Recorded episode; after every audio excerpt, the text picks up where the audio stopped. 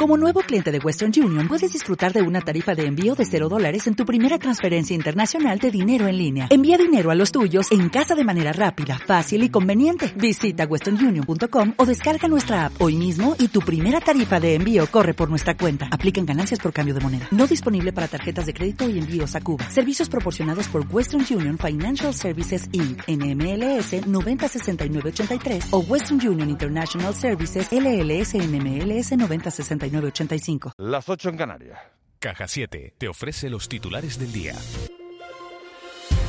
Director del Servicio Canario de Salud, Conrado Domínguez, considera que los acuerdos del Consejo de Gobierno reflejan la situación actual. En De la Noche al Día ha asegurado que se van a analizar con detenimiento los datos de Gran Canaria y Tenerife de aquí a mañana antes de, de tomar nuevas decisiones. Domínguez ha asegurado que ya se han administrado más del 80% de las vacunas disponibles, 34.000 aproximadamente, y las residencias están todas salvo el hogar Santa Rita tenemos un ritmo de vacunación donde ya hemos puesto casi 34.000 vacunas, más del 80% de las que teníamos y esperamos gastarlas en este fin de semana, en los primeros días de la semana que viene. Lo realmente importante es que hay unos grupos de priorización del Ministerio que ya las residencias están todas terminadas, excepto Santa Rita, que por su peculiaridad se vacunará este domingo. El personal de atención primaria hoy termina de vacunarse completamente y del resto del personal sanitario, sobre todo de primera línea, eh, vamos por encima del 60%, del 60%.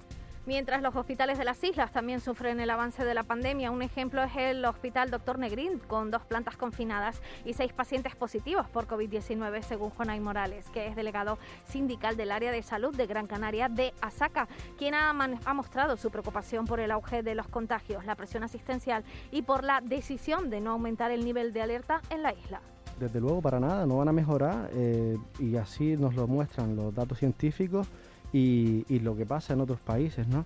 Eh, te digo, nosotros, a, los trabajadores, estas medidas que, que tarden en tomar las medidas nos preocupa porque nos afecta.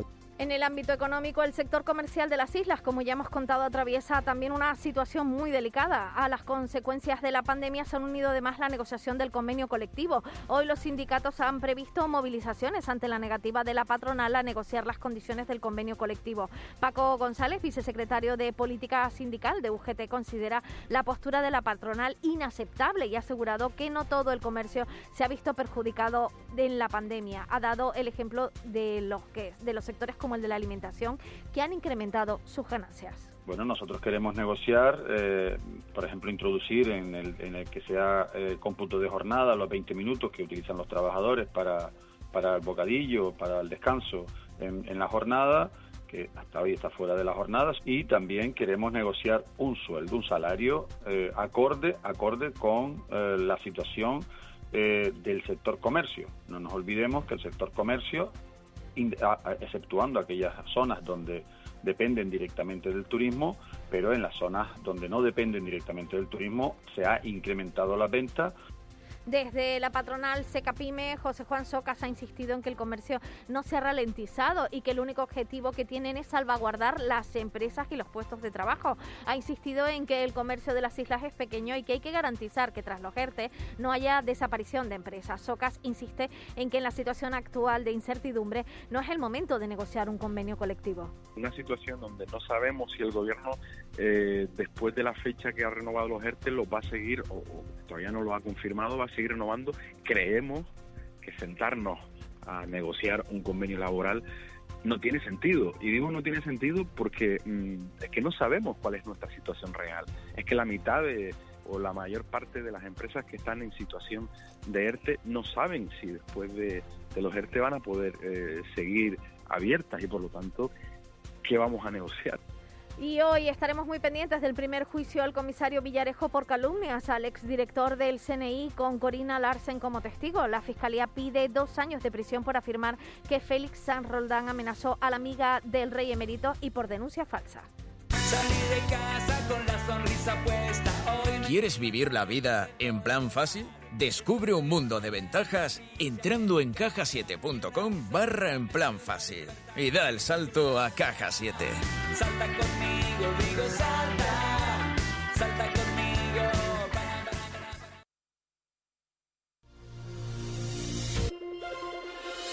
Llega el momento de acercarnos a la prensa y vamos a empezar con los periódicos. En este caso, la provincia Gran Canaria se enfrenta a más restricciones por el COVID. La imagen de portada es el adiós a Fernando Méndez, uno de los grandes diseñadores del carnaval de Gran Canaria, de las Palmas de Gran Canaria. En Diario de Avisos, el gobierno se da 48 horas para replantearse las restricciones en Canarias. Con la imagen de portada del consejero de Sanidad, además, los taxistas de Santa Cruz repiten hoy protestas y anuncian más movilizaciones. En Canarias 7 el gobierno cierra Lanzarote y aplaza hasta mañana su decisión sobre Gran Canaria. Y también la imagen de portada es el desembarco de los coches y los camiones que viajan en ferry ya en tierra.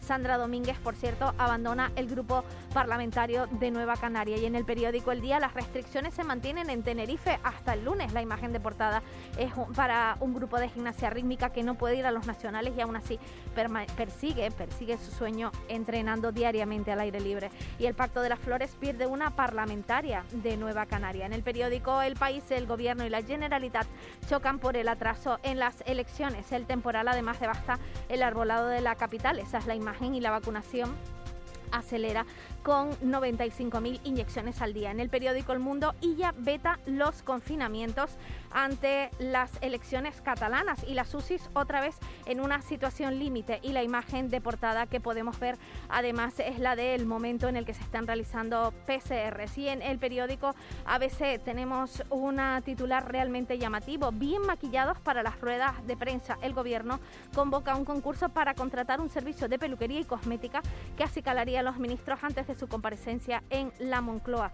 La imagen de portada precisamente es la de Pablo Iglesias, María Jesús Montero y Juan Carlos Campo en una comparecencia y la SUSID en riesgo extremo con las autonomías desamparadas.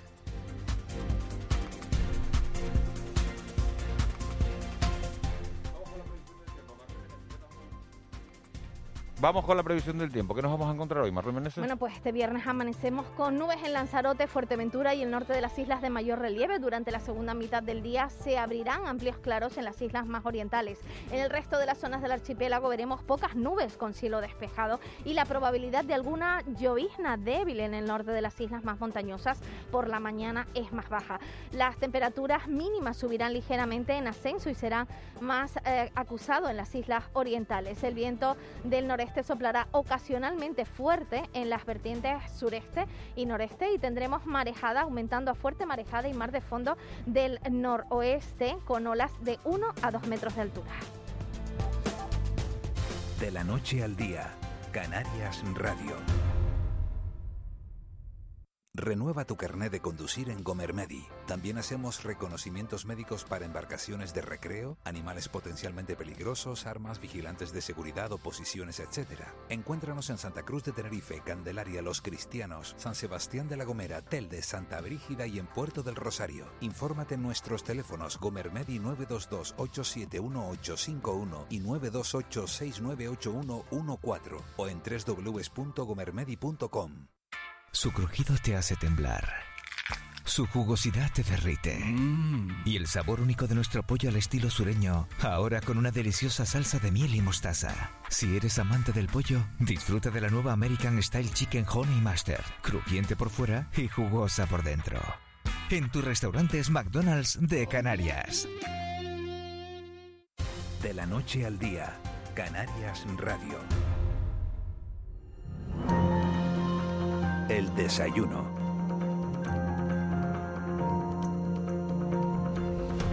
Ocho y ocho minutos de la mañana, tiempo ya de desayuno aquí en De la Noche al Día. Tiempo para compartir café con los protagonistas de la actualidad de este archipiélago. Y hoy hemos querido, este viernes hemos querido invitar a nuestros estudios a Manuel Sánchez, que es presidente de Aconauto, la patronal canaria de concesionarios de automoción, y que el pasado 30 de junio, el 30 de junio de 2020, fue elegido como nuevo miembro del Comité Ejecutivo de Faconauto, la patronal nacional. Lo hemos invitado porque en este repaso que estamos haciendo a los distintos sectores económicos durante la pandemia, nos encontramos con que la venta de coches ha caído, fíjese, ahora le vamos a preguntar el dato actualizado a Manuel, un 45%.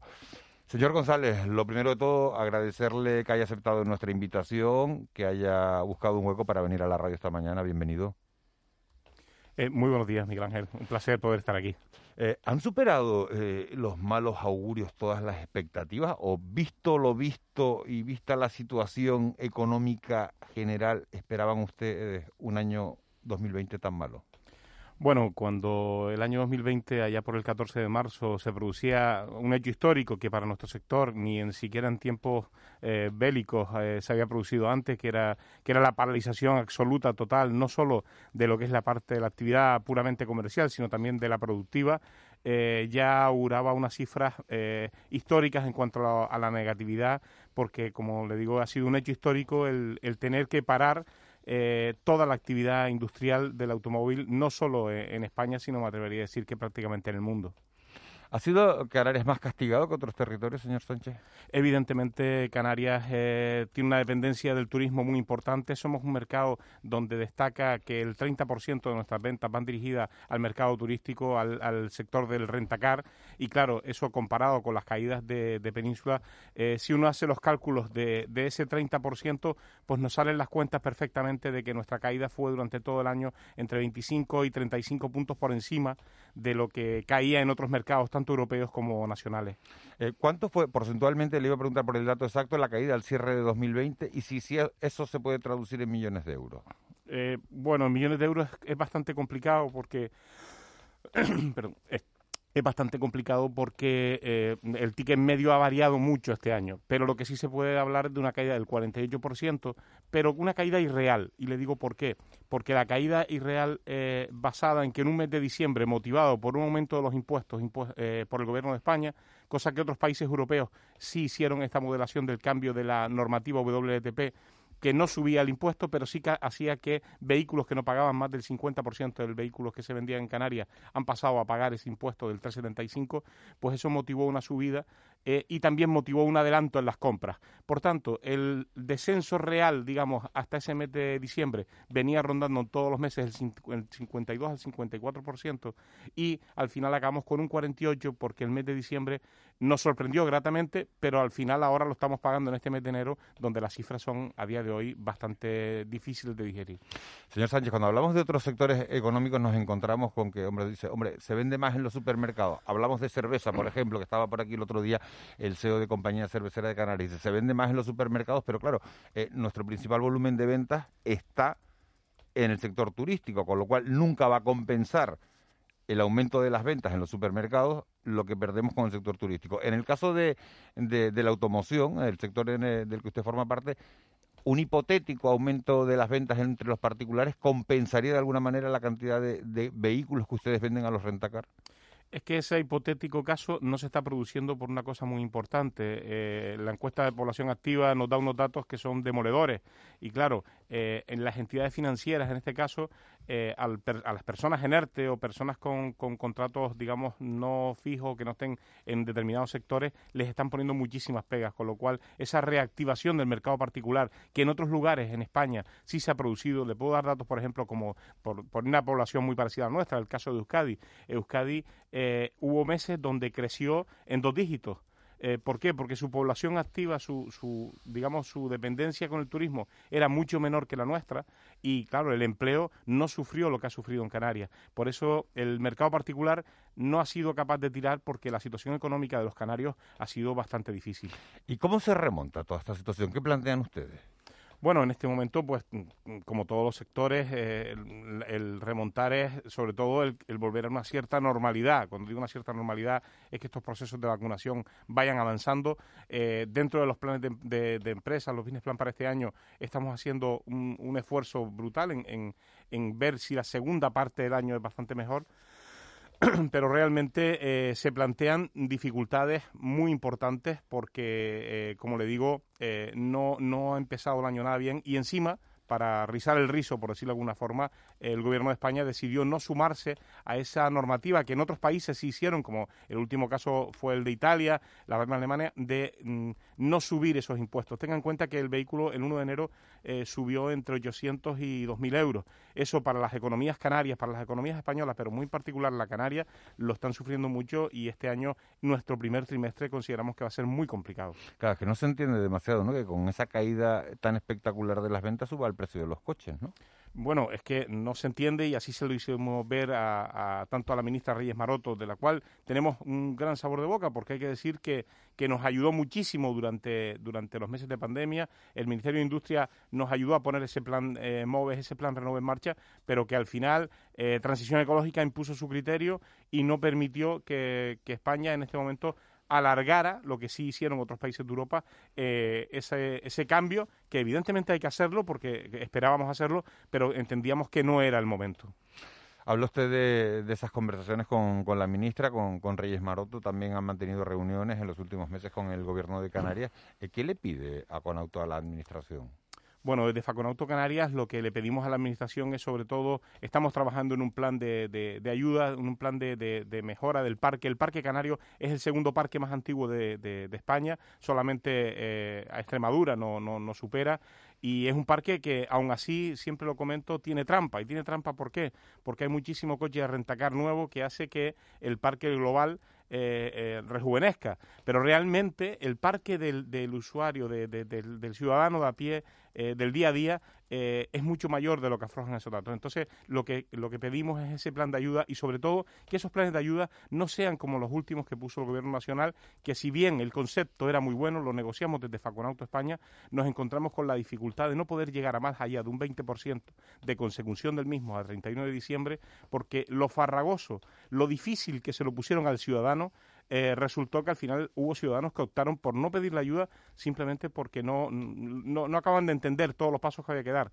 En planes anteriores, usted, como bien sabe, los planes de renovación anteriores, aquellos famosos planes PIBE, se agotaban en cuestión de semanas, incluso no llegaban a meses en algunos casos, porque era muy sencillo. Los concesionarios, que somos los verdaderos protagonistas, los que conocemos lo que el cliente necesita en ese sentido, le tramitábamos todo. En esta ocasión eran los propios clientes y eso mm, obligaba, digamos, a que el ciudadano en muchas ocasiones se lo tuviese que pensar y ha llevado a un hecho histórico, un plan que no ha llegado a consumir más allá del 20%. Imagínense, ese 80% restante el gobierno de España ha decidido que eh, no sigue siendo una ayuda para el automóvil en 2021 a pesar de la subida de precios, sino que va a otras partidas, las cuales todavía a día de hoy no conocemos.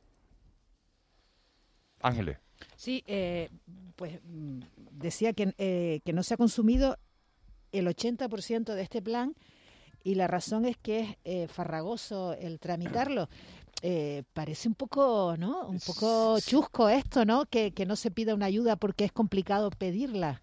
Es que no solo es que es complicado, Ángeles, sino que al, al, ciudadano le ha costado en algunos casos saber si podía o no podía, si tenía o no tenía. Y claro, muchos ciudadanos tienen que optar la compra del vehículo, casi me atrevo a decir en muchos casos por necesidad.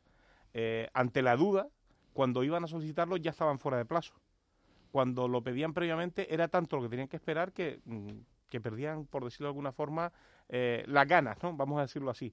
Entonces, en muchos casos no se pudo completar. Y luego hubo autonomías eh, en las que, digamos, no pusieron todo el empeño posible. No vamos a decir que no lo intentaran, vamos a decir que con la que nos estaba cayendo, mm, dedicar los esfuerzos a otra cosa. ¿Y fue premeditado esto de ponerlo tan difícil? No, yo no, yo no creo que fuera premeditado. Yo, yo creo que es que eh, en el gobierno de España hay un, hay un grave problema está la ministra Reyes Maroto, eh, que lleva industria y turismo además, y luego transición ecológica y otros ministerios.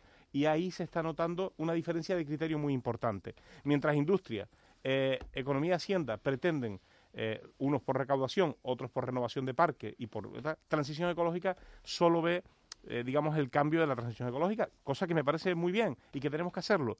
Pero evidentemente eh, hay un ciudadano, hay una situación y hay que valorar que no todo el mundo tiene un certificado digital, hay que valorar que no todo el mundo tiene una capacidad, digamos, de acceder a las nuevas tecnologías. Y entonces, no es que lo hayan puesto difícil, hay un 20% que lo ha podido lograr sin ningún tipo de problema, pero hay gente y vivimos en una tierra donde tenemos una población también mayor, una población rural, eh, no todo es Madrid, Barcelona o por llevarnos a nuestra tierra Las Palmas y Santa Cruz de Tenerife. Hay muchas poblaciones que necesitan o muchos ciudadanos que no están en ese nivel tecnológico. Entonces esos ciudadanos mm, necesitaban ayuda. Señor Sánchez, buenos días. Usted de forma muy elegante le ha metido dos viajes a la ministra de Transición Ecológica.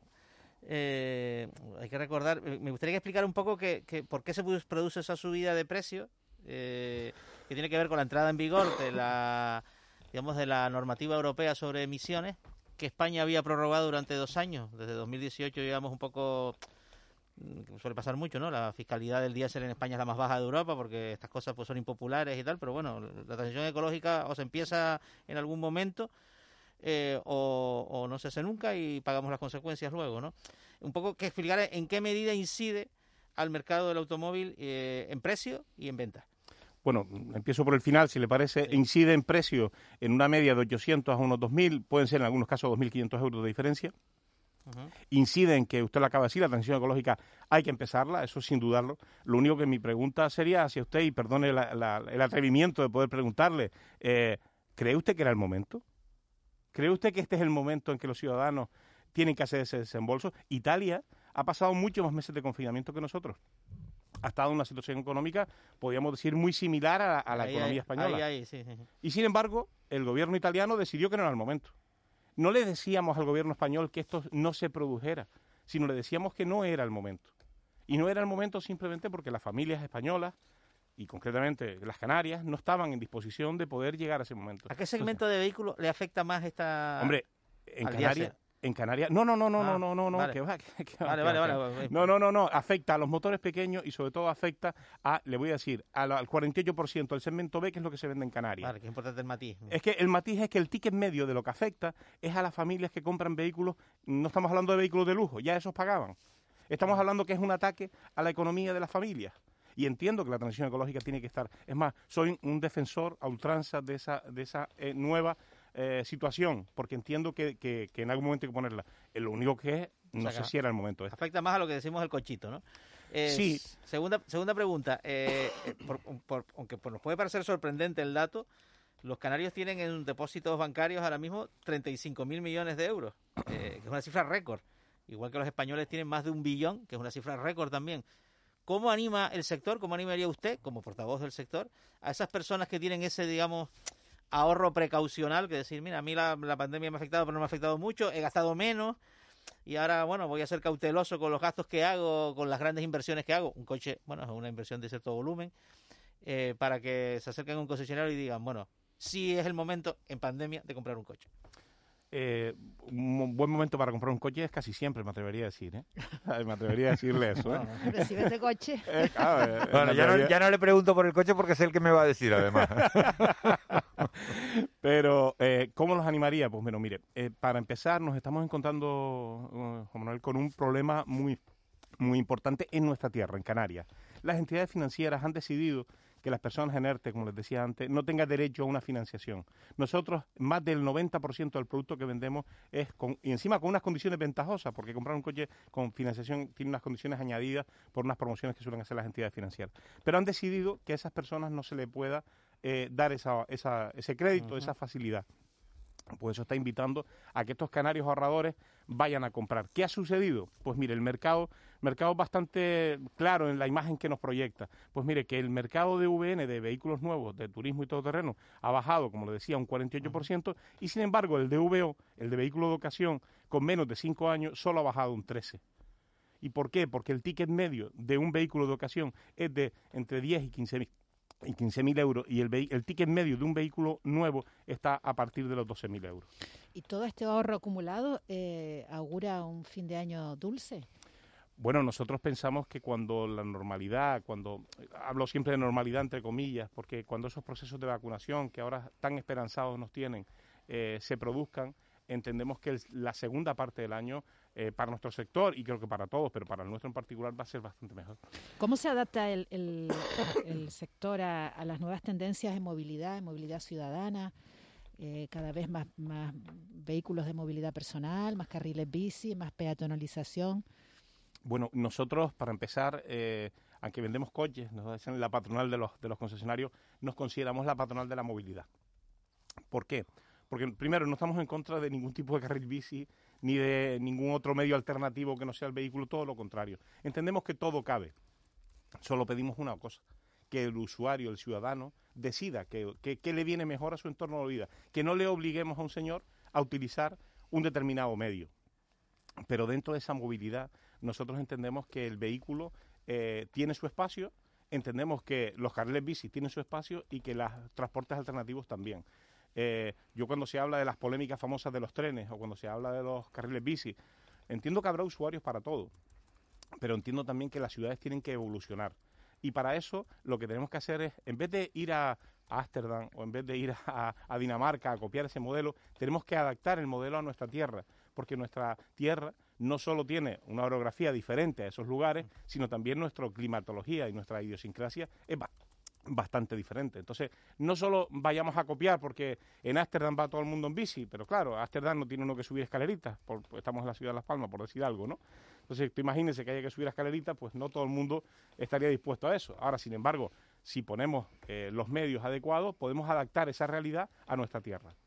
Me estaba acordando antes eh, de una anécdota que me pasó ayer cuando hablaba Juan Manuel Betancourt de, de, de la capacidad de ahorro, del gran ahorro que hay ahora mismo en los bancos, pero, pero por miedo, ¿no? Por el miedo a no gastar. Yo entré ayer a un establecimiento de, de automoción a comprar un casco de una moto y me decía el vendedor, pero Miguel Ángel, llévate, cambia de moto, tienes una moto, tienes una, una, una 200, llévate esta 350, ¿no? Entonces, claro, te hace el planteamiento y dice, te recojo la tuya, te doy esta cantidad, compra. Al final, uno se lo piensa y llega a la conclusión y dice, mejor no gastar ahora. El miedo ese cómo se combate porque a lo mejor a lo mejor con una política comercial más agresiva diciendo eh, va a tener usted un descuento del 50% del 30% me lo estoy inventando señor González. Digo cómo se combate ese miedo porque si yo que tengo trabajo tengo miedo a gastar y comprar eh, porque digo bueno con la moto que tengo escapo que es lo que, que es lo que piensa eh, eh, el usuario diciendo no no es salvo que al que se le esté cayendo el coche a trozos Bueno, pues mm, está usted describiendo una realidad que los concesionarios canarios viven día a día.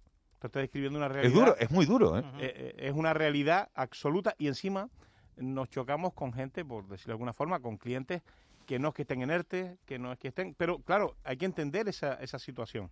Eh, ¿Cómo combatimos eso? Aparte de una política mm, comercial que es bastante agresiva, bastante al límite, vamos a decir así, los márgenes en Canarias ahora mismo les puedo decir que están muy poquito por encima del cero.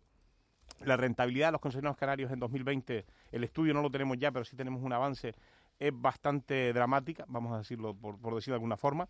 Y eh, evidentemente, ¿qué hay a favor de todo esto? Pues mire, le puedo asegurar, eh, conozco bastante bien la realidad de los concesionarios nacionales eh, por mi trayectoria y le puedo asegurar que en Canarias, y esto es sorprendente, existen posiblemente los profesionales mejor formados y el, la labor que hacen, la labor comercial en Canarias es, mm, me atrevo a decir, ¿eh? sin lugar a dudas, la mejor que se hace en toda España. ¿Por qué? Porque tenemos un sector donde el empleo es de una calidad máxima.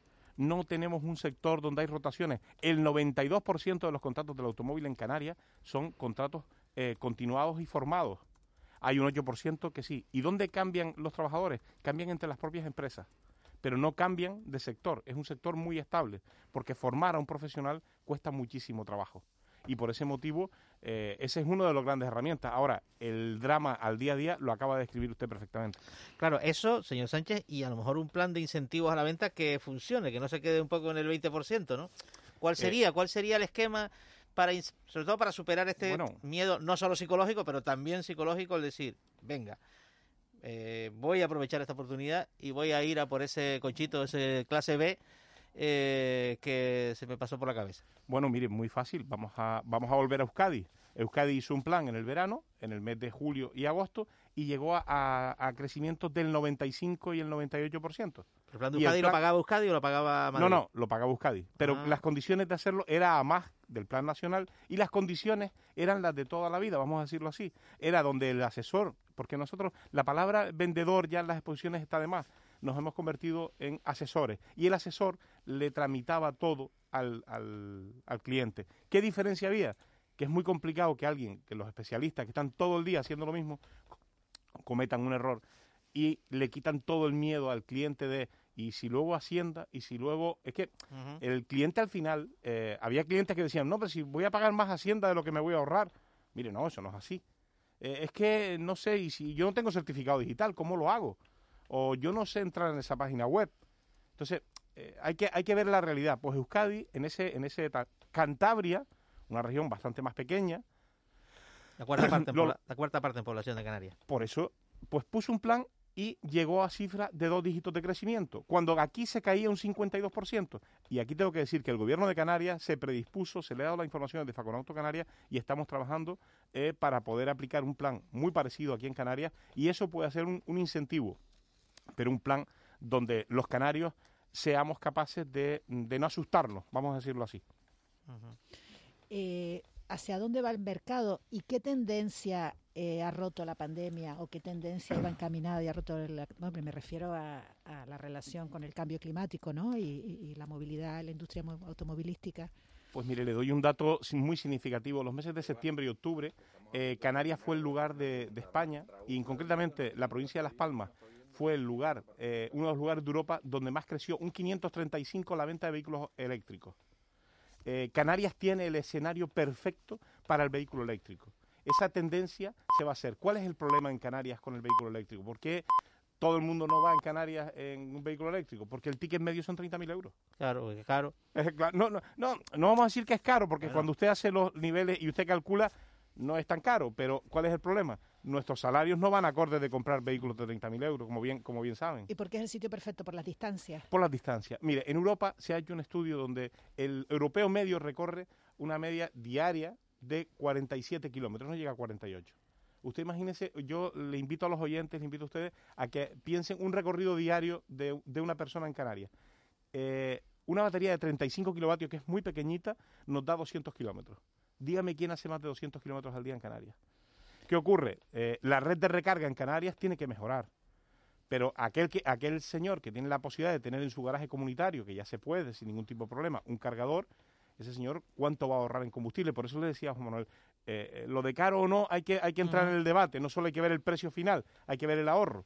Porque es que eh, 20 kilovatios equivalen a 100 kilómetros, en un vehículo normal son aproximadamente unos 7 euros y en un vehículo eh, eléctrico, pueden, según el contrato, puede rondar entre 0,50 y 1,20. Pero señor Sánchez, dice usted que no son caros y yo vuelvo a, a, mi libro, que son las motos, ¿no? Y digo, me quiero comprar una moto eléctrica. Yo estuve el verano pasado en China y me encuentro en China, que eh, en Pekín, que es una de las ciudades más contaminadas de todo el mundo, con todas las motos eléctricas. Y llega uno a Las Palmas de Gran Canaria o a Santa Cruz de Tenerife y le cuesta encontrarse, salvo las que se han puesto en las empresas por parte de alquiler, le cuesta encontrarse con motos eléctricas. Y va uno a preguntar el precio de una moto eléctrica y te, y, y te hablan de 3.000 euros.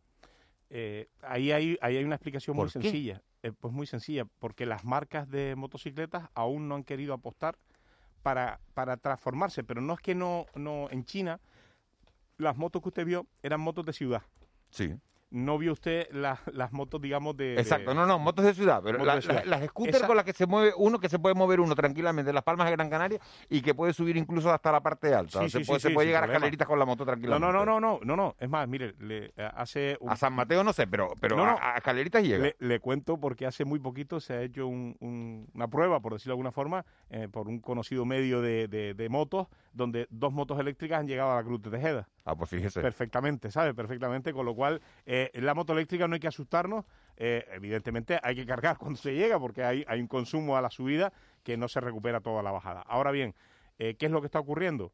Pues también hace falta que el gran público entienda eh, el ahorro que existe. Cuando hablamos de esos 3.000 euros de coste de una moto eléctrica, en motos de combustión la diferencia es mucho menor que cuando hablamos de coches a moto. Eh, el coche eléctrico es bastante más caro, la diferencia que de una moto pequeña a otra moto pequeña. Con lo cual, yo creo que aquí lo que también nos está faltando es un poco de concienciación por parte de los propios usuarios que dicen, no, no, eh, la famosa frase, ¿no? Eh, y, si, y, si, se mueve en moto por ciudad lo verás. No, no, es que la moto eléctrica esa no camina, eso parece un patinete. Pero no, no, a, todo a un concesionario le da exactamente igual vender un vehículo de combustión normal que, que, un, que un, vehículo eléctrico. Vamos a ver, eh, esa es una, eso es uno de los grandes mitos una de las cosas que se suele decir, no, no, es que la culpa es de los concesionarios. Mire usted, que los vamos a vender los mismos. No va a haber un barco claro, de filipino que descargue aquí en el Muelle de la Luz o en el de Santa Cruz y venga a vender coches eléctricos ni motos eléctricas. Somos nosotros. Ahora, sí es verdad que tenemos un problema porque nuestros clientes, los que entran por la puerta de nuestra casa, tienen una dificultad en la hora de comprar porque eh, la economía canaria está como está y los salarios medios en Canarias no son los de Euskadi. Tenemos la misma claro. población, pero los salarios no son los mismos. Usted dijo, eh, señor Sánchez, antes que que era mayor la caída, digamos, en el vehículo nuevo que en el vehículo de ocasión. Esto al final produce un progresivo, este, este es un poco también losa que tiene un poco las islas, ¿no?, del, envejecimiento del parque móvil. Eh, evidentemente, evidentemente porque la parte la gente está estirando bastante más el vehículo, pero también tiene una explicación ese crecimiento. No ha sido solo en Canarias, ¿eh? ha sido en todo el país. De hecho, es, en esa cifra sí estamos igual que el país, un poquito mejor, medio punto mejor, pero eh, ha sido en todo el país. Pero Canarias ha tenido además un aliciente con respecto al país eh, que es que había 90.000 coches de rentacar parados que se pusieron a la venta, muchos de ellos. Y eso ha generado un parque de VO, de vehículos de ocasión, muy importante, eh, que al final mm, ha hecho que el, cliente también se lo pensara. Ese, eh, eh, hace unos años hablar de comprar un vehículo de rentacar era un poco un tabú, ¿no? Era, no, no, es de rentacar. Hoy día se ha convertido en un actor muy importante dentro de lo que es el, el automóvil y alimentan ese canal de vehículos de ocasión de una manera muy importante, como les digo. Eh, Ángeles, ¿querías una última pregunta antes de darle paso a Raúl? Eh, simplemente, ¿cuánto tiene que durar un coche? ¿Cuánto debe durar un coche? Pues lo que el usuario quiera. La moto del señor Tapani no sé el tiempo que tiene, pero ya lo, lo veo, Uf, lo veo, uf, lo veo con ganas de cambiarla, ¿eh?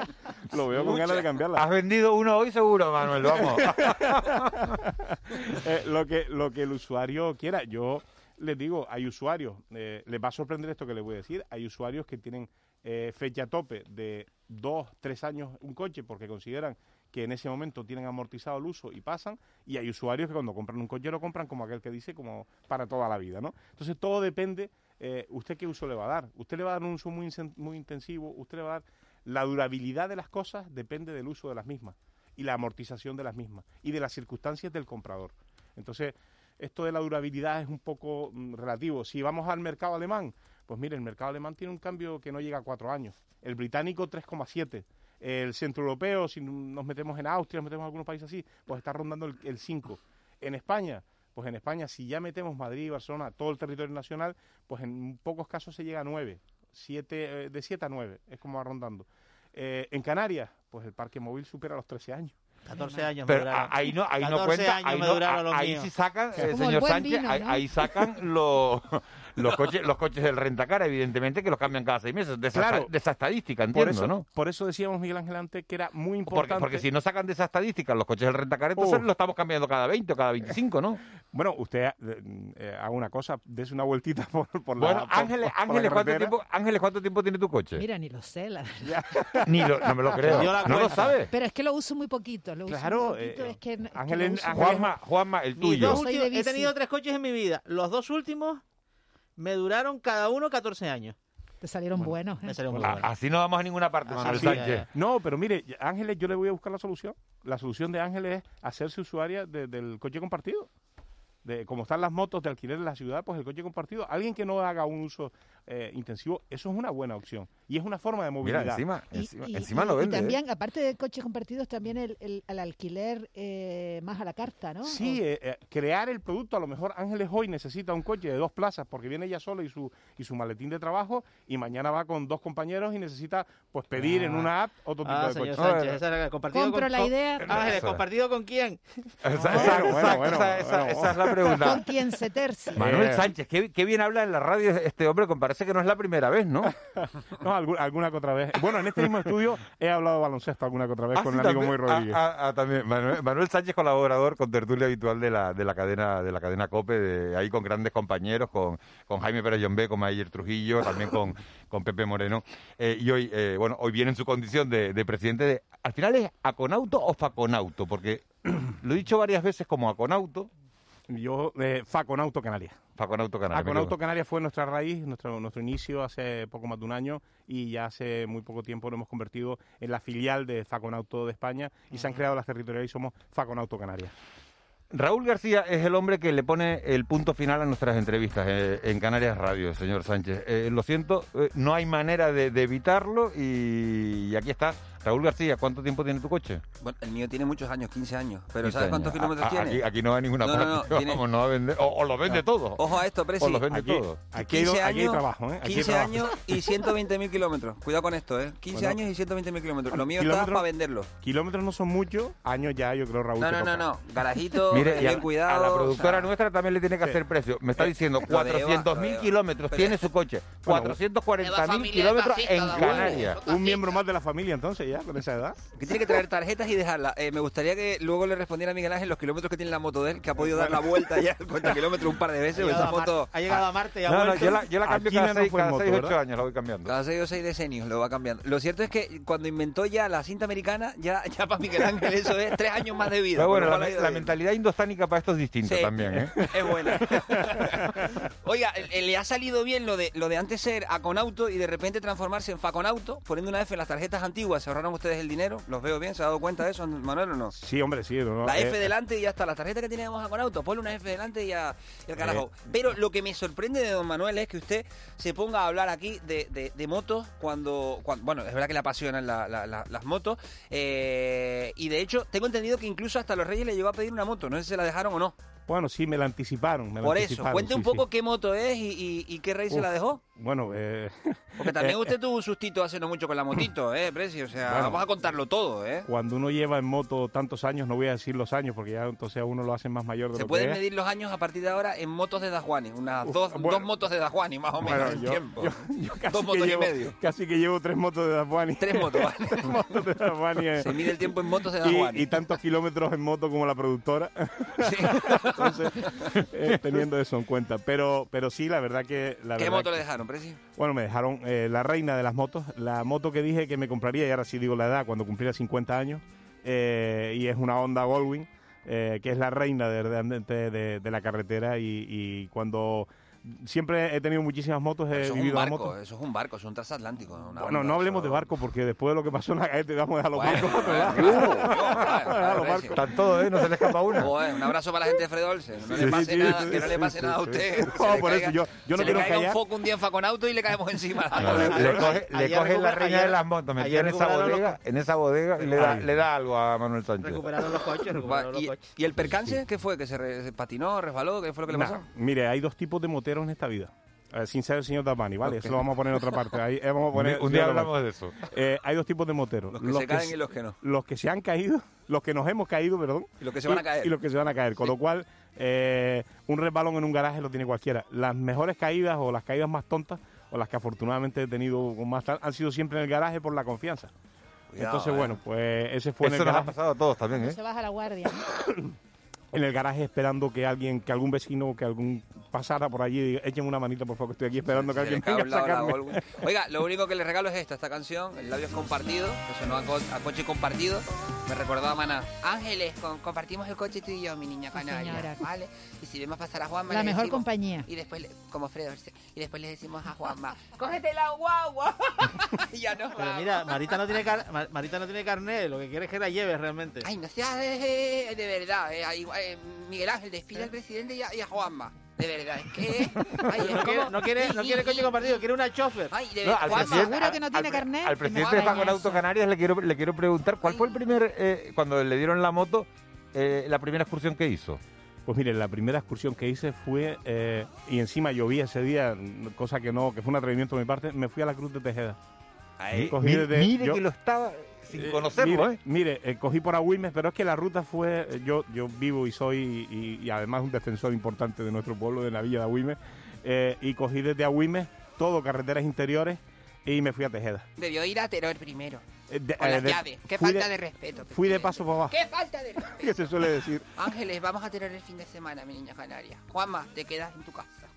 Manuel. Sánchez, presidente de Faconauto. Canarias. Muchísimas gracias por haber estado con nosotros, por haber estado de la noche al día, por haber atendido los micrófonos de, de Canarias Radio y haber compartido este café con nosotros. Muchísimas gracias a ustedes, ha sido un placer y, y de verdad gracias por acordarse del sector del automóvil en estos momentos que tanto lo necesitan. Muchas gracias y un fuerte abrazo. Le vendí un par de motos y un par de coches, hombre. Sí, sí, se ha vendido. Ahora va a dejar la tarjeta, ahora le voy a decir que deje la tarjeta. Dani, ¿por qué no le preguntas a los oyentes que jueguen y participen al concurso cuántos kilómetros tiene tu moto? Que manden un WhatsApp aproximadamente. ¿la mía? Sí, ¿cuántos kilómetros porque cree usted la- que tiene la moto de Dajuani? ¿Cuánto? Un número. ¿Cuál es el WhatsApp de la Que yo he radio? cambiado la moto ocho veces, que están equivocados Pero no es todos. cambiarla de Bueno, garaje, bueno, lo es digo. cambiarla de Manuel motor. Sánchez, gracias. Muchas Buen día. gracias. Feliz día. Gracias. 8 y 43, nos metemos en tiempo de tertulia. De la noche al día, Canarias Radio. Oye, ¿tú sabes dónde comprar una bomba de aire? Natalia, ella siempre va en bici, pregunta. Muchas gracias. Hay una tienda en la calle Baile. Gracias. Cerraron hace un año, mi niña. Gracias. En Canarias siempre hemos buscado los comercios hablando con la gente. Ha llegado una nueva manera de conectar con tu barrio para encontrar lo que buscas. Por fin lo he encontrado, ¿te lo puedes creer? Descubre Consume Canarias, el mayor directorio online del comercio local. Gobierno de Canarias.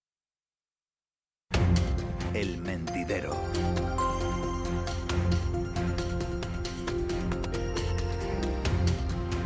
8 y 44 de la mañana siguen con nosotros Ángeles Arencibes, Juan Manuel Betancourt y se incorporan a este tiempo de tertulia Alberto Acosta. Alberto, buenos días. Muy buenos días a todos. Bueno, buenos días para ti. En Lanzarote no sé yo cómo está el día. Cierre perimetral, ¿no? Cierre total, sí. ¿Estás contento o no? Bueno, era necesario yo creo que desde el 3-4 de enero, ¿no? Pues, eh, ya, habla, ya tendremos oportunidad de decirlo, pero yo creo que era necesario. Era necesario. Bernardo Sagastume, buenos días. Muy buenos días, ¿cómo están todos? Bien. Eh, Gran Canaria, ¿qué va a pasar, Bernardo? ¿Qué va a decidir el gobierno el sábado? Bueno, la, la, impresión que, que, nos quedaba ayer al ver al, consejero Blas Trujillo era que, que, parecía como que no se atrevía a decir ayer lo que nos va a decir mañana sábado, que es que, que Gran Canaria pasa del nivel 2 eh, al nivel 3 de restricciones, ¿no? Esa es la, la, la sensación que transmitía, porque venía a decir como que ese paso del 2 al 3 dependía de la evolución de las siguientes 48 horas, ¿no? Pero bueno, quizá era como para endulzar un poco la, noticia de mañana sábado, que, con toda probabilidad, yo no sé si en las casas de apuestas se apuesta sobre esto o no, pero si estuviéramos en Inglaterra seguramente se apostaría sobre eso. Eh, seguramente va a pasar al nivel 3, ¿no? ¿Tu, apuesta que Gran Canaria pasa al nivel 3? ¿Tenerife qué ocurre con Tenerife en tu apuesta? bueno, que del 3 pasa al 2, ¿no? Que del 3 pasa al 2, sí. Que son las que menos pagan en estos momentos en las casas de apuestas, ¿no? te veo, te veo, te, veo, te veo puesto. Eh, Ángel y Juanma ya han hecho sus pronósticos, ¿no? No, yo no los hago. Yo no lo, lo que dice, eh, lo que dice, lo, que indica Bernardo es que en 48 horas, pues la tendencia que en Tenerife, ahora, ahora mismo Tenerife y Gran Canaria están, pues prácticamente niveladas en incidencia en casos a 14 días, con la salvedad de que una isla está en descenso y la otra en ascenso. Sí, y, casualmente, Juanma. Eh, pero, pero ahora mismo están niveladas, ahora mismo hay empate, ¿no? La tendencia ascendente tiene la misma fuerza que la descendente de Gran Canaria. Tiene claro, en 48 horas esa, es, esa tendencia natural, que es un poco como cuando un, con un barco, pues, bueno, pues, pues, pues para los motores, pues, pues sigue por inercia, pues caminando algo más, navegando algo más, es que se mantenga. Eh, no tengo tan, no tengo tan claro. aquí, hay dos, aquí hay dos mensajes. Uno es, efectivamente, estos son matemáticas y si Tenerife sigue bajando y Gran Canaria sigue subiendo, se, digamos, se cambiarán las tornas. Gran Canaria pasará a 3 y Tenerife pasará a 2. Y la otra es el argumento de un destacado portavoz del comité científico en que no hay razones epidemiológicas que justifiquen que las dos islas más pobladas del archipiélago estén en situación diferente en este momento. O sea, que yo... La, es que la situación... En las casas de apuestas, esta posibilidad de que Gran Canaria y Tenerife se queden a la par, sea cual sea, en amarillo, en amarillo o en rojo, eh, pues tampoco la descartaría. Juanma, eh, Antonio Sierra, efectivamente lo que tú acabas de comentar, lo que iba a comentar, que Antonio Sierra eh, dice que no hay razones para que haya diferencia entre las dos islas pero hay un, yo lo que veo es que hay una, una gran diferencia respecto a lo que el, momento en que Tenerife eh, se decreta el cierre y es que tenía en perspectiva las fiestas de Navidad.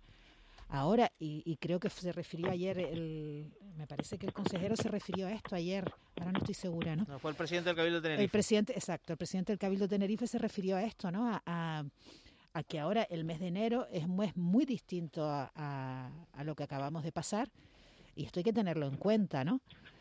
Y después está la cuestión de, de, afinar más, de afinar más con las medidas que, que, yo creo que se puede, ¿no? Que la experiencia que tenemos nos permitiría eh, afinar un poquito más las medidas y que no fueran tan drásticas según para qué eh, negocios, ¿no? Suscribo, suscribo completamente eso, sobre todo en vista de que en la península la situación es completamente diferente y muchísimo peor, ¿no? No sé si ustedes han visto lo que es la incidencia acumulada por comunidades autónomas. Claro, lleva las manos a la cabeza, porque aquí estamos hablando de menos de 100 casos, ¿no? O de ciento y poco, o bueno, Sí, bueno, Lanzarote, pero en Extremadura están en más de mil, en 1200 casi, ¿no? Murcia 700 y pico. Tal claro. es Entonces, así, si tal es así, hacer- tal es así que, la, que Lanzarote- Arrecife, que tiene 600 largos, 670 casos, que, que creo que no tiene ningún precedente en, en Canarias de esa situación. La Laguna en el peor momento, cuando Tenerife se no decretó, estaba en 400, Ah. Que es altísimo, pero es que, por ejemplo, en Alicante hay municipios con i- 1800, o sea, con, son- con una incidencia de la pandemia brutal. Y la Yo situación de Baleares es mala, que se ha dicho, bueno, es que Canarias tiene la ventaja, claro, no va a estar así porque son islas. La situación de Baleares, Baleares son islas y la situación es mala. De Mallorca en particular. De Mallorca. Yo estuve, yo estuve hablando con gente de Valencia, amigos en Alicante, y les están saliendo un PCR positivo por cada cuatro resultados hechos. O sea, por cada cuatro hechos tienen tres negativos y un positivo. Para que se hagan una idea, Lanzarote, que ahora es la peor, tiene el 13% de positivo, y ya un disparate. A mí me gustaría de- de- de- destacar una cosa, estoy totalmente de acuerdo con el, con el epidemiólogo, no sé quién lo ha nombrado, con el epidemiólogo que ha dicho que están en la misma situación. Creo que tenemos un problema enorme en Occidente frente, a frente al enfrentamiento con esta, con esta pandemia, frente a lo que está haciendo Asia. Asia y Oceanía, ¿no? En Australia y Nueva Zelanda hay cero de COVID, pero es que también China, por ejemplo, ha cerrado 22 millones de habitantes, eso es impensable en un país Claro. democrático, pero con 500 de incidencia y un muerto. ¿Qué es lo que quiero decir? Que mientras que en Canarias y en Europa en general no es un problema de Lanzarote, el otro día cuando Miguel Ángel me preguntaba qué pensábamos todos de Tenerife, en mis adentros pensaba, bueno, que la próxima será otra. No sabía cuál, pero iba a ser otra. ¿Qué pasaba con la Alemania? ¿Qué ha pasado con Inglaterra? Que han tenido bronca hasta en los cantones suizos con el gobierno central. Bueno, ¿qué es lo que sucede? Que mientras que los europeos seguimos luchando con la pandemia, dependiendo de la presión hospitalaria, los asiáticos luchan con las curvas de crecimiento. Por eso yo le decía a Miguel Ángel que el día 3 de enero Lanzarote tenía que haber estado en alerta 3. ¿Por qué? Porque tu curva de crecimiento venía subiendo di- di- directamente del día 19. Entonces, ¿qué espera? A que tengamos hoy 27 hospitalizados y dos pe- hemos pasado de dos Ya, personas pasa, a 27. pues ahora pasa, Alberto, que hace, un mes, que hace un mes estábamos diciendo hay que salvar la Navidad, la Navidad es muy Claro, importante desde el punto de vista a la- económico, y, es- y es que una cosa conceptual, en Asia es que, claro, el modelo de ellos es voy a acabar con la pandemia. Y nosotros estamos intentando, estamos intentando convivir con la pandemia, y es muy la difícil. pregunta que yo- la pregunta que yo te hago es, al final económicamente, ¿qué es mejor? Yo recuerdo Gran dilema. un- Eh, yo recuerdo que hice una entrevista con, con Miguel Sebastián, que fue jefe de estudios BBVA, eh, catedrático en economía en España, doctor en economía en Minneapolis. Y un estudioso de, y un estudioso de las pandemias por una cuestión de circunstancia familiar de su abuelo. Sí, sí, sí, y bueno, y de su madre también. Pero bueno, el caso, y bien lo dijo el tipo, dice, es un error, con pandemia no hay economía. Entonces, tú tienes que empezar a rebajar el whisky con agua y empezar a darte cuenta que estás viviendo, es como plantearte un turismo en plena Segunda Guerra Mundial, nadie se lo plantearía. Entonces, o nosotros empezamos, y es una opinión muy personal, a coger, no te digo de China, a poner el modelo coreano, poner el modelo, modelo japonés, poner el modelo australiano, poner el modelo neozelandés, poner el modelo hasta vietnamita. ¿Qué haces? Cuando tú ves que la curva empieza a dispararse, no esperas a que te pete el hospital, ¿qué haces? Toma las decisiones duras ahí en ese momento. Y la gente tiene que entender que, eh, que, que vivimos en una situación excepcional, que no hay cazabombarderos bom- de- arrasando la laguna, que no hay eh, tropas tomando arrecife, pero que estás en una guerra contra algo invisible. Ahora Lanzarote lo va a pasar muy mal enero y febrero. La- El pueblo lanzaroteño es un pueblo obediente en el sentido que no discute con los políticos, todos los partidos, municipios y tal están a una, lo que diga la presidenta del Cabildo se ejecutará y saldremos de esta. Pero como decían aquí los viejitos, ¿no? ¿Qué necesidad, por Dios, qué necesidad? ¿Por qué, cre- por qué Ya crees que en. Arrecife pega tan fuerte y en otros municipios no, Alberto? Tú que estás ahí un poco sobre el terreno. Bueno, Arrecife ha sido un disparate el Charco San Ginés. Entonces, que aquí la pandemia ha sido de la siguiente manera. La gente iba al Charco San Ginés, que es una, cena, una zona muy de copas y de marcha en Lanzarote, y después, el día siguiente, se iba a cenar con los abuelos. Entonces, nosotros tenemos el contagio en el Charco San Ginés y después el beso del abuelo en los reyes. Eso es lo que ha sucedido, pero el problema que tiene Lanzarote al que se enfrenta es que el 60% de su pandemia son mayores de 60 años. Mira, decía, Claro, decía la presión Núñez Feijó, para temblar ahora aquí. Decía Núñez Feijó estos días que no se pueden cambiar los bares por las casas. Eh, y aquí tenemos el porcentaje, la mayoría de los brotes, aunque dice Juanma que es verdad que los, lo- lo- los contagios que se eh, realizan en otros puntos a lo mejor no se- no- es difícil de detectar, Pero lo que sí sabemos es que hay una mayoría de brotes en el ambiente familiar, en el ambiente en el que nos sentimos seguros, ¿no? Y esa seguridad es falsa. Y eso es lo que tenemos que meternos en la cabeza, porque claro, no las policías no pueden entrar en las casas. Ángeles, aquí ha habido fiestas familiares que se han descubierto con los brotes. Una, una, una rastreadora en Lanzarote, Lanzarote tiene un sistema de rastreo espectacular, ¿no? Pues una rastreadora se echó a llorar, porque a principio de, de esta pandemia, de esta tercera ola, se sentó con un señor y le dijo, contactos estrechos, ¿qué son contactos estrechos? Últimas 72 horas, conversaciones de más de una hora sin mascarilla en un sitio cerrado. Y el tío dio 50. Mi madre. La pobre mujer se echó a llorar. Se han descubierto comidas familiares de 48 personas juntas. Bueno, en Melilla, 29. Muy, muy revelador y muy... En Melilla una boda de 200. claro, claro, es que muy te tiene que interesante lo vergüenza, que nos está claro. contando Alberto y muy aleccionador de cómo son las cosas en realidad. 49 contactos. Es que bueno, ¿Y cómo te acuerdas de 50, todos esos 50, contactos? Él más 50. ¿Y cómo Estos se acordaba? se acordó. Sí, Estos sí, claro, esos son los que se acordó. Igual hay 30 Claro. más. Te digo que la, la rastreadora, no voy a decir el nombre, se echó a llorar cuando terminó, porque era una jornada muy dura, y de repente, al final el tío le da 50 contactos y la tía se echó a llorar. Porque sus los otros 50 contactos por el vector de crecimiento. Entonces, claro, tenía que, que hablar con cada uno de esos 50 contactos que a su vez habrían tenido X contactos cada uno. ¿no? Y que no es ninguna bobería, ¿eh? que un confinamiento son 10 días, pero a su vez si se, pone- se te puede poner la cosa en 20, 25 Ay, días, ¿no? Que- Condiciona toda su cadena. De red. Si, se- si Pero- esa cadena es tan extensa al final.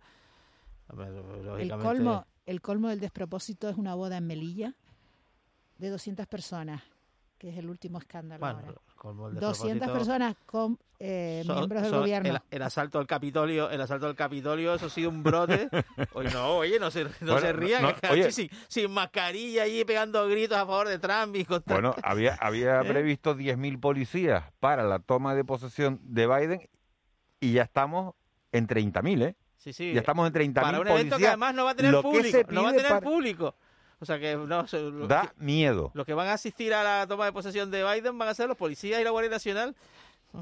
Les pongo, les cambio el tercio. Eh, portada de, del ABC para acabar con algo simpático, con algo gracioso. Eh, no sé si es gracioso o no es gracioso que el gobierno eh, saque a concurso un servicio de peluquería y maquillaje para las comparecencias en, en Moncloa, el gobierno de España, estoy hablando. Eh, que el ABC lo ha llevado a su portada, ¿no? De, y Yo no, yo no sé para qué, yo no sé para qué, sinceramente, porque Pues no salen son guapos. súper son súper guapos todos, ¿no? Sí, sí, a mí me encantan. Bueno, uno- el gobierno yo- más bonito que hemos tenido, ¿no? El que no- tienen- el que no haya unos visto la portada tienen ABC. más exigencias capilares que otros. ¿no? Titula, titula la ABC, bien maquillados para las ruedas de prensa. El gobierno de España convoca un concurso para contratar un servicio de peluquería y cosmética que acicalara a los ministros antes de sus comparecencias en la, en la Moncloa. Y ¿Por se ve, y Y la se ve a Juan Carlos la Campos, a María Jesús Montera y a Pablo Iglesias en la rueda de prensa después de... de- Es una consejo. ruindad poner esa foto. pero- ¿Y por pero- Esa foto es una ruindad y tiene toda la mala foto tiene y- y Ángel, ¿cuánto tiene- dinero es? ¿Lo No, lo, No no he leído pone, la página interior, Ángel, pero lo, puedo- lo voy a mirar.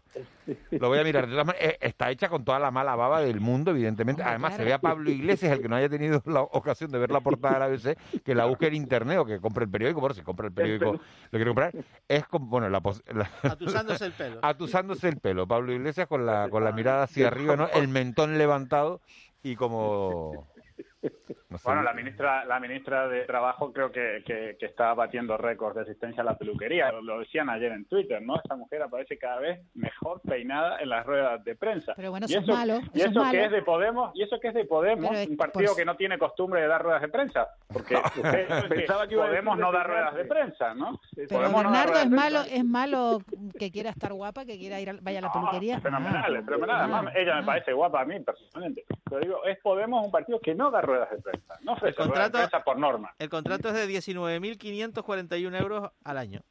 Bah, el chocolate del loro para hacer noticia en ningún lado. No, sí, lo, que pasa es que esto, en fin, esto se le escapó a Iván Redondo, ¿no? Eh, estas, estas partidas eh, hay que definirlas de otra manera.